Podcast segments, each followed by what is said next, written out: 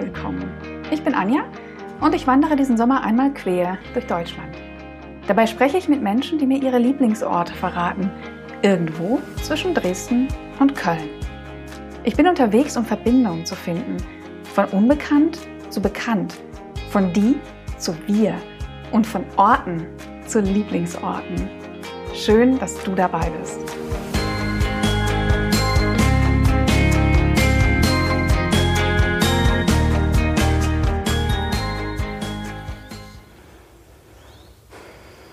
Und dann geht's los mit einem Interview.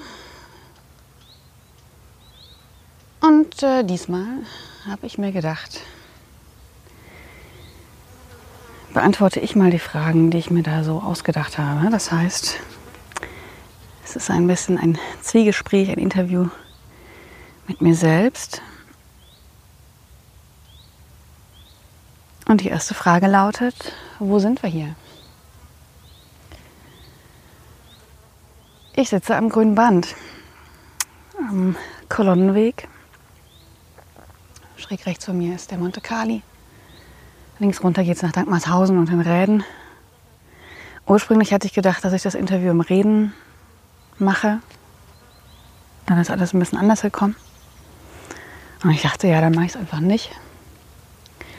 Und jetzt, wo ich so viel gerade heute Morgen nachgedacht habe, und dann plötzlich auf den Kolonnenweg stieß.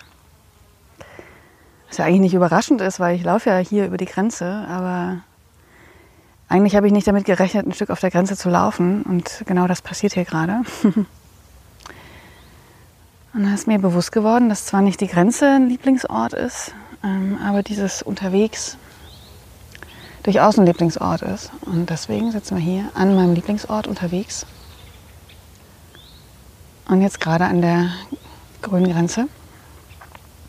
Das grüne Band, was die innerdeutsche Grenze war. Ja, ich frage dann auch immer, was hat dich hier hingebracht?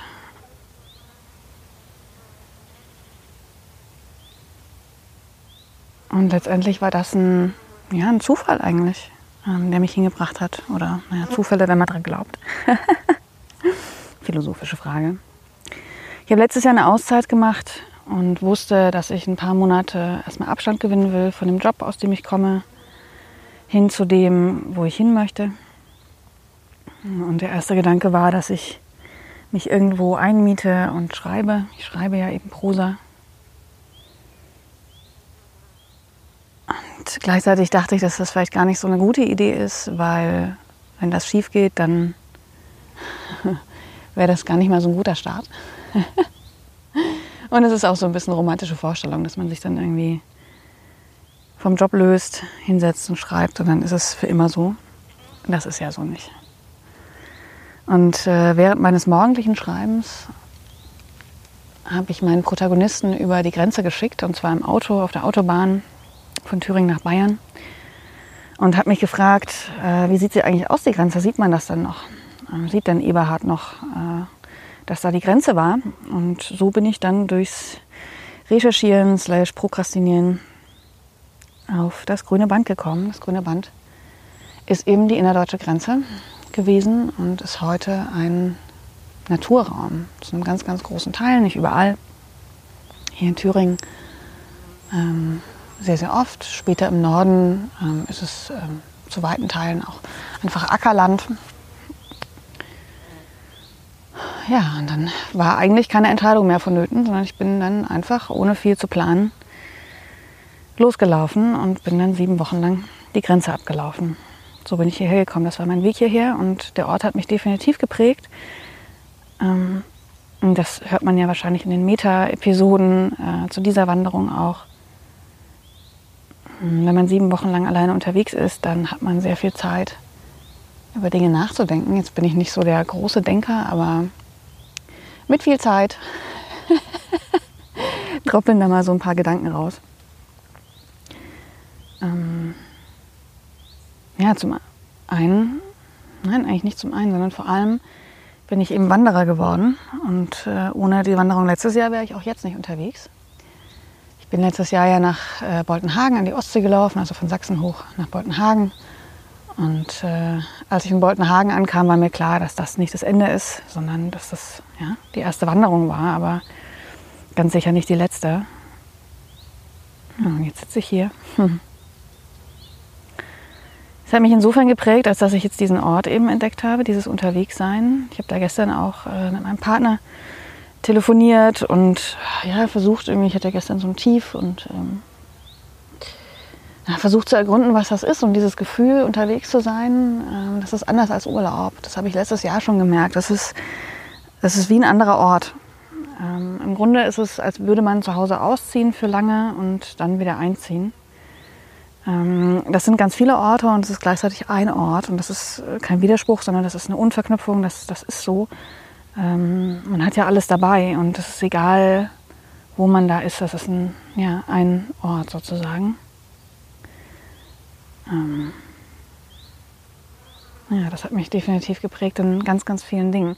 Ich habe nicht das Gefühl, dass diese Wanderung oder es war ja so eine Art Pilgerreise auch, ähm, dass ich da so die großen äh, Insights irgendwie hatte. Ähm, nur eben so kleine Juwelen, die ich manchmal auch teile. Ähm, sondern dass diese Veränderung, das war nicht so ein Erdrutsch, sondern das war eher ganz viele subtile kleine Änderungen. Ja, so als würde man diesen feinen Sand äh, äh, schütteln und dann ja, finden sich die Dinge. Und ähm, nach der Wanderung hat sich ja auch in meinem Leben ganz viel nochmal verändert. Genau, und das, äh, ja, das hat mich definitiv geprägt. Dann komme ich zu der ähm, Ost-West-Frage. Bin ich Ossi oder Wessi? Ich weiß es nicht. Ähm, ich fühle mich immer wie so ein Hybrid. Und ja, in meinem Alltag spielt es auch sehr selten eine Rolle. Das haben ja viele gesagt. Auch ich fühle mich eher als Europäer als, als anders. Ähm, und doch werde ich immer wieder daran erinnert, dass ich eben nicht aus dem Westen komme, ähm, sondern im Osten geboren bin.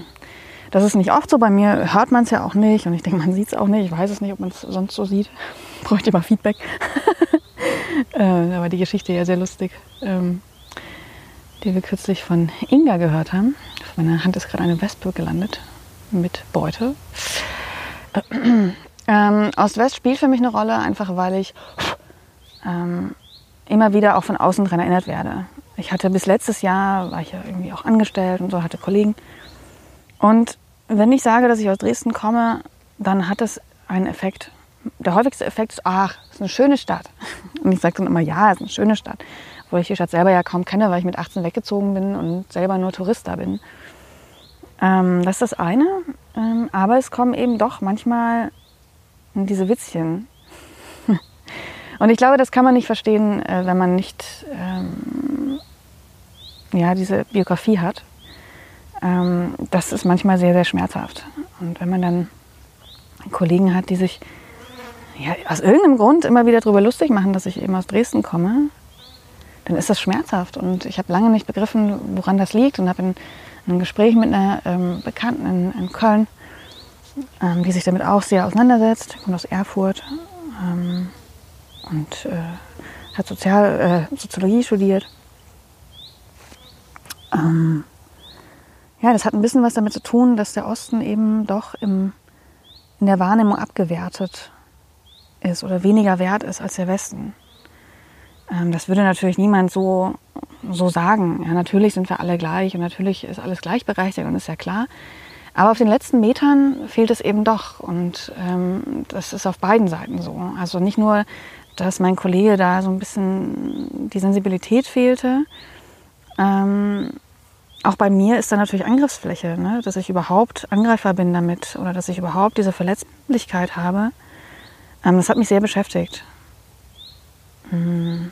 Und meine Freundin in Köln hat es eben so erklärt, dass der Osten und die Ostkultur eben doch ein bisschen unter der Westkultur sozusagen, wenn man das mal so als Rangfolge sieht, rangiert.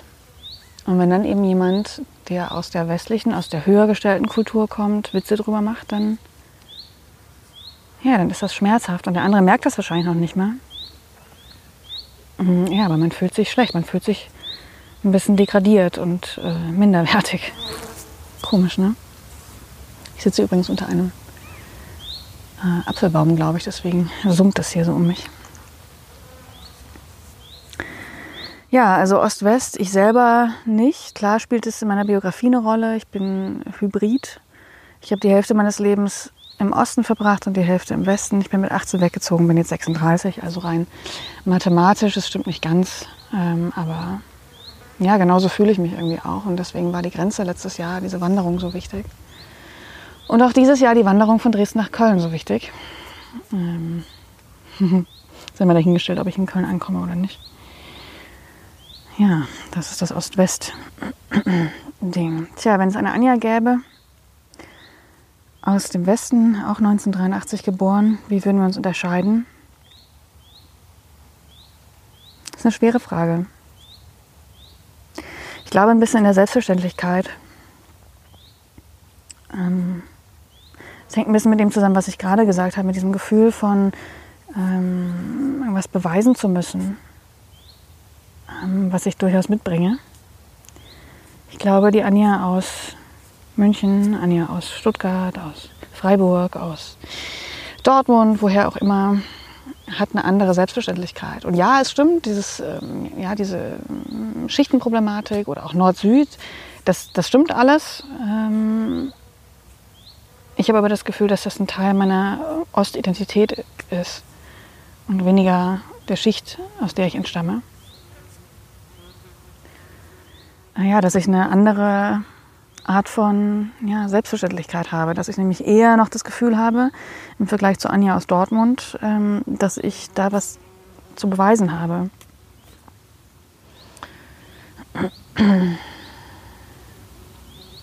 Ja. Tja, letzte Frage. Was können wir tun? Und ich glaube, meine Antwort darauf ist Begegnungen, Räume schaffen, Augenhöhe schaffen, hm. vielleicht über Mediatoren, aber auf irgendeine Art und Weise gemeinsam diese Fragen lösen. Und zwar wirklich auf Augenhöhe. Nicht ein elitärer Kreis, nicht nur von der einen Seite, nicht nur von der anderen Seite, sondern gemeinsam schaffen. Und ich habe ja schon ganz viel darüber gesagt, was ich von diesen Schwarz-Weiß-Gedanken halte, nämlich nicht viel. Ähm, auf der einen Seite Sensibilität und auf der anderen Seite ein gewisses Maß an Humor, was auch eine Art von, eine Form von Sensibilität ist. Ich glaube, das wird helfen. Das heißt nicht, dass wir jetzt unsere Identitäten alle auspacken und identitätspolitisch agieren müssen, sondern ja, mehr Und-Denken. Ich glaube, das ist so ein roter Faden in meinem Leben, dieses Und-Denken. Ich bin nicht Ossi oder Wessi, ich bin beides. Und ich denke, das würde der Verbindung helfen, dass man die Komplexität, aus der die Welt heute besteht, zulässt. Und ich glaube, der Schlüssel dazu ist so ein, ja, so ein Verbindungsdenken und Denken statt ein Oder-Denken. Ja, das ist das Gegenteil davon, dass wir immer sagen wir und die, sondern dass wir sagen wir. Ähm, wir, wir alle. Dass das der Default-Zustand ist, das, glaube ich, ähm, würde extrem helfen. Ja, eben nicht nach Unterschieden suchen, nicht herabsetzen, nicht auslachen, sondern ja, die Komplexität wahrnehmen und annehmen. So. Ich glaube, das würde helfen. Und vielleicht sind es Räume, die man schafft, um das, ähm, um das zuzulassen.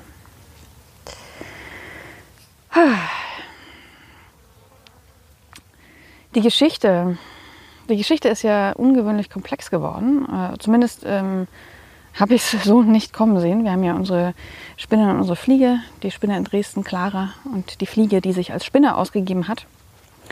Und die jetzt, wo unser Spinnchen sich auf den Weg gemacht hat nach Köln, ähm,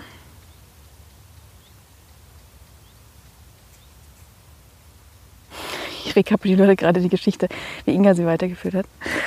Ähm, die Fliege, die sich als Spinne ausgegeben hat und unser Spinnchen, was so ein Köfferchen voll ähm, Vorstellungen hatte. Ja, ich glaube, dass die beiden sind ja jetzt aufeinander zugegangen Und ich denke, ihr nächster Schritt ist tatsächlich gemeinsam eine Reise anzutreten. So, so lasse ich das jetzt stehen. ja, so viel von mir aus meinem Lieblingsort in mehrerlei Hinsicht. Mein Lieblingsort unterwegs, nahe meines Lieblingsortes in Reden, wenn ihr jemals dahin kommt und irgendwie was mit Tieren und Natur anfangen könnt äh, und das nicht furchtbar scheußlich findet, dann haltet da mal an. Das ist, äh, ich finde, es ist ein ganz, ganz besonderer Ort. Ja, und an meinem tatsächlich Lieblingsort, dem Grünen Band, mit dem, wofür es heute steht, nämlich nicht mehr die Grenze, sondern mit der Verbindung und mit dem Ort, an dem die Dinge zusammenwachsen dürfen und langsam zusammenwachsen dürfen. Hier sieht man, vor mir stehen junge Birken, junge Bäume. Man hört es summen, man hört es zwitschern. Ja, es wächst langsam zusammen und das ist ein Lieblingsort, der mich natürlich sehr berührt. ja, so viel von mir. Ähm, Sonderausgabe, Selbstinterview, oh je. Ein bisschen kürzer ausgefallen, aber ich glaube, das ist okay. Und sage bis bald. Tschüss.